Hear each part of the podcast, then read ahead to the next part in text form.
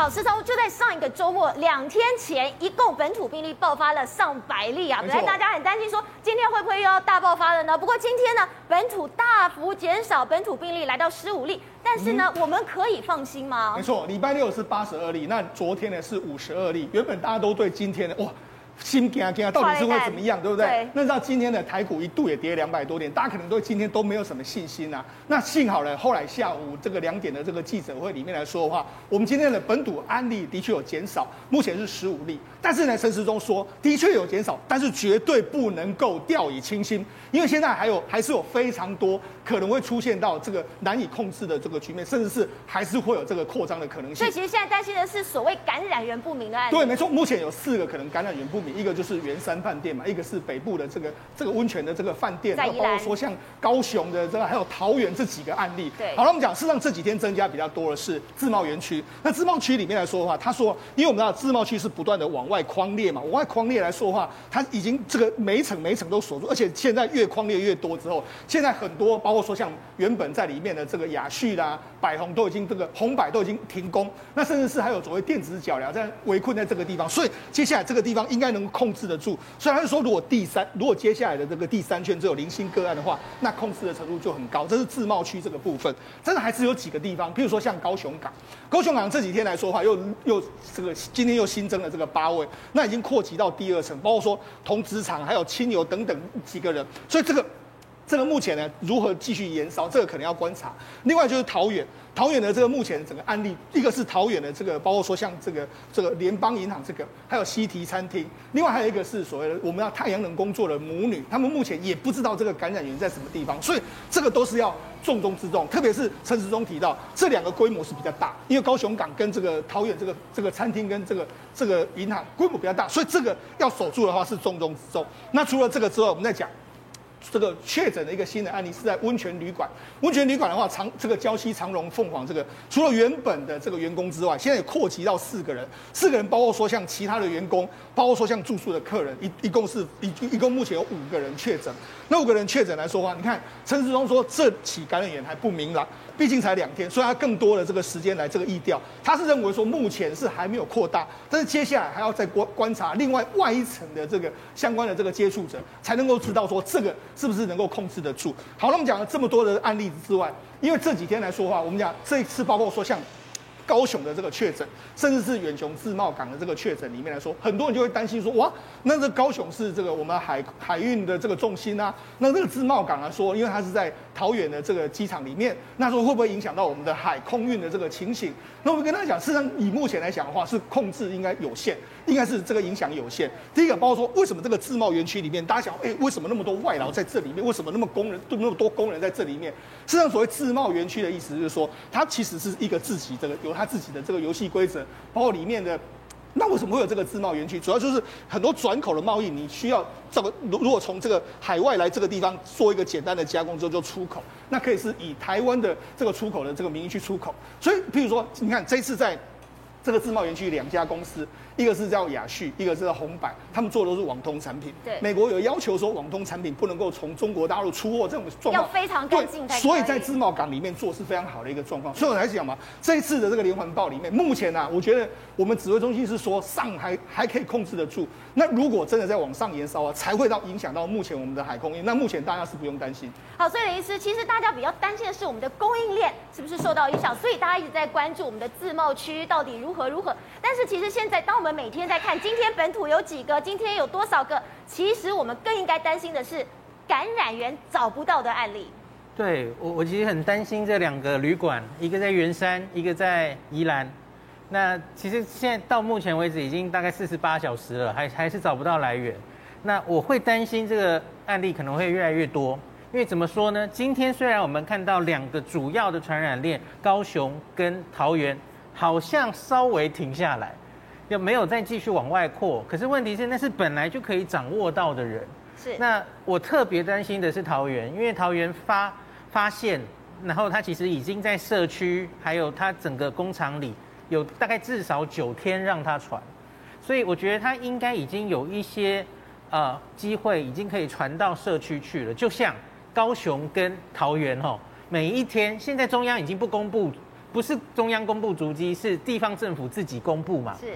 每天足迹密密麻麻的，像是陈其迈市长前天前天都说他非常担心，因为就这几天，因为你们看几十这个好多例嘛，吼十几例十几例，每天那个他说已经上百家的餐厅，那个足迹上。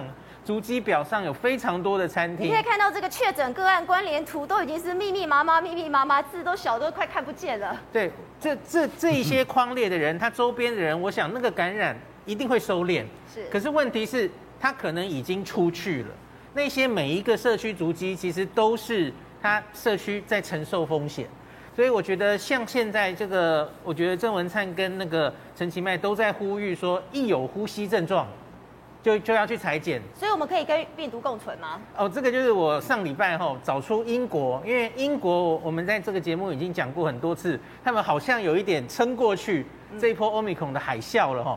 可是这这张表上数字很多，可是我只跟大家讲几个重要的数字哈。这个是这四周二十八天英国的数字，他们台面上确诊有三百万人哦，这一定是冰山一角啦，一定不止三百万。那这个三百万人里面有四千七百人死亡，四千七百哦，四七三九。对，因为现在有很多网上的网民啊，然后乡民的意见是说，哎，这个 Omicron 根本已经就弱化了嘛，它就是小感冒嘛，它根本不会重症，不会死亡，我们还那么怕干嘛？还在一个一个框列，每一个都隔离，台湾太夸张了。那我问你，四千七百人的死亡是怎么了？假如这个人数哈摆到台湾来，因为英国的。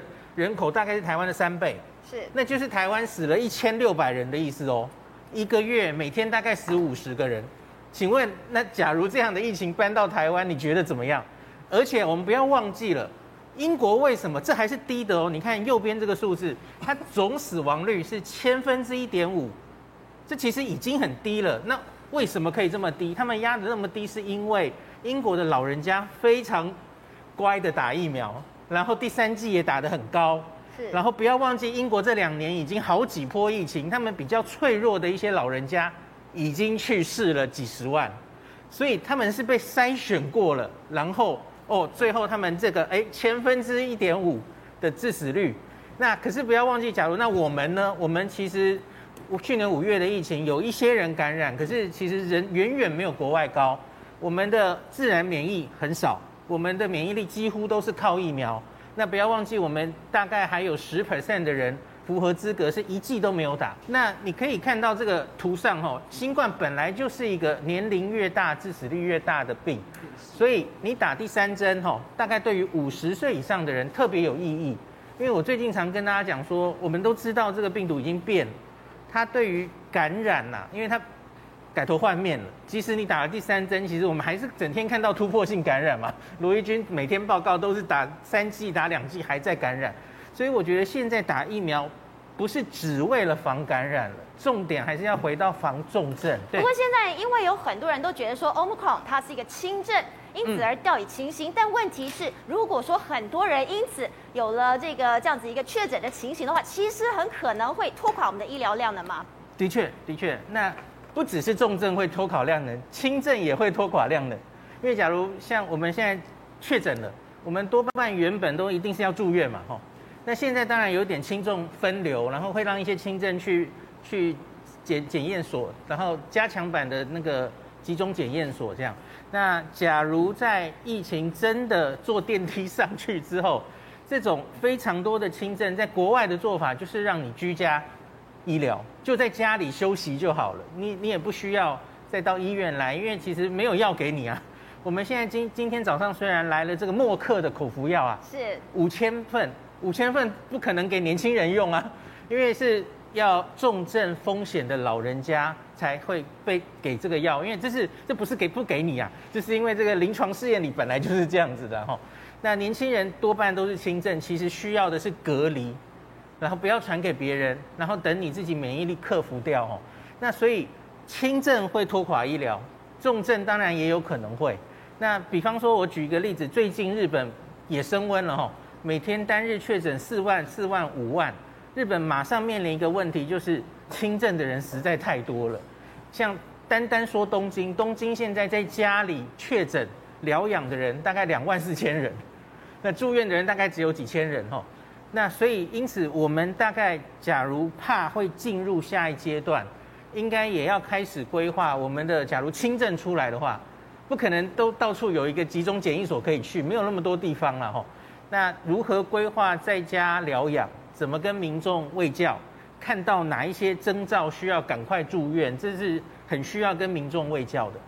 好，所以国珍，其实今天大家非常惊讶的是哦，因为看到了这样子的移工的一个群聚，所以大家这才知道说，原来我们有一个远雄自贸港这样子一个。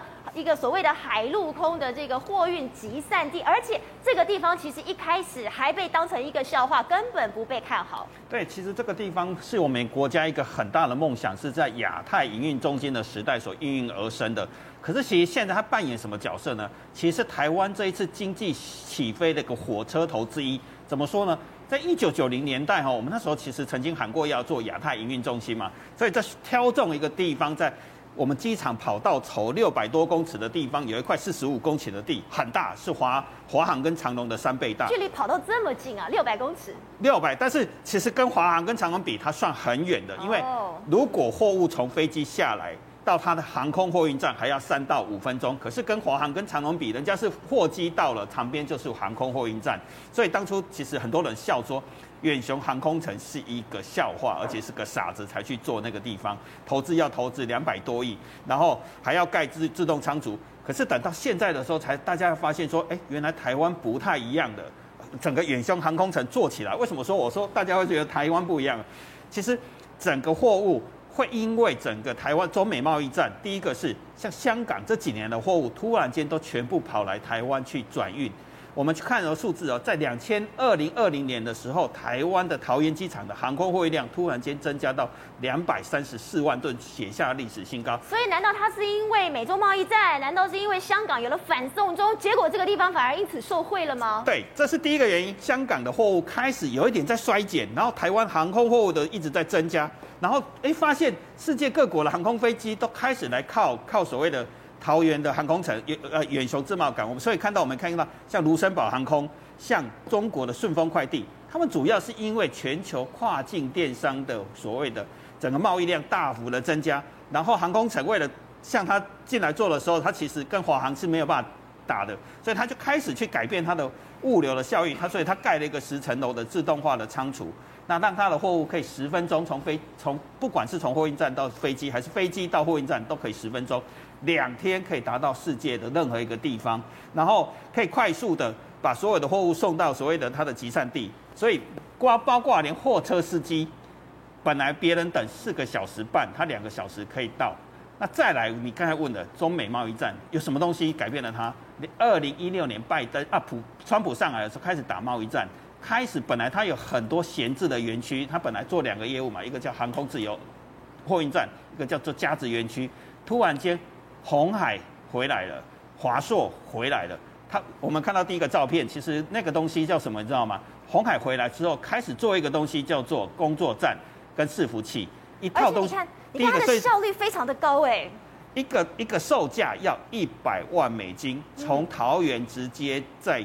远雄港里面加值组装完成之后，直接送到美国的亚马逊的云端中心。所以你看，红百的这个董事长就说了：“我下午出货，搭晚上的飞机，隔天就可以抵达美国。所以整个远雄港的货物周转率，它其实比所有它旁边的对手都还要高。两天之内就可以送到世界各地的客户手里了。重点是一套卖一百万美金。那它的优势就刚才世聪哥讲的，第一个它是境内关外。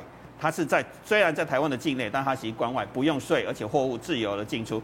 第二个，它玩的是遵守美国人的游戏规则。第三个，其实是美国开始对中国要求机密的东西不可以在那边生产的时候，第二个还有加关税，所以他回来了，他一下子找了六百五十个员工。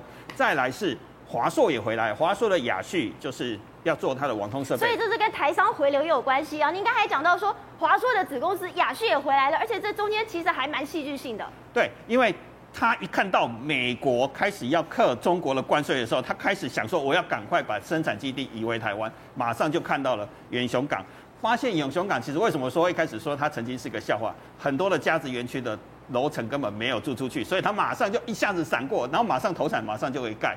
他回来了，红百回来了。那里面还有很多的台商，其实都是做同样的东西，就是从台湾的各地台商回来之后投资，然后在这里做加值，然后出口到世界各地。另外，我们再看里面的业者里面，其实还有艾斯摩尔跟美商的科磊，它就是从世界各国它生产的所谓的半导体相关的设备，又透过这个地方运送到台湾里面，所以整个。